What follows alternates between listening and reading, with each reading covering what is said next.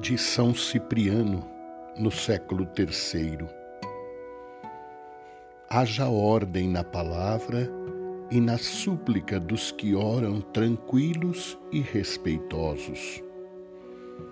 Pensemos estar na presença de Deus. Sejam agradáveis aos olhos divinos a posição do corpo e a moderação da voz porque se é próprio do irreverente soltar a voz em altos gritos, convém ao respeitor orar com modéstia.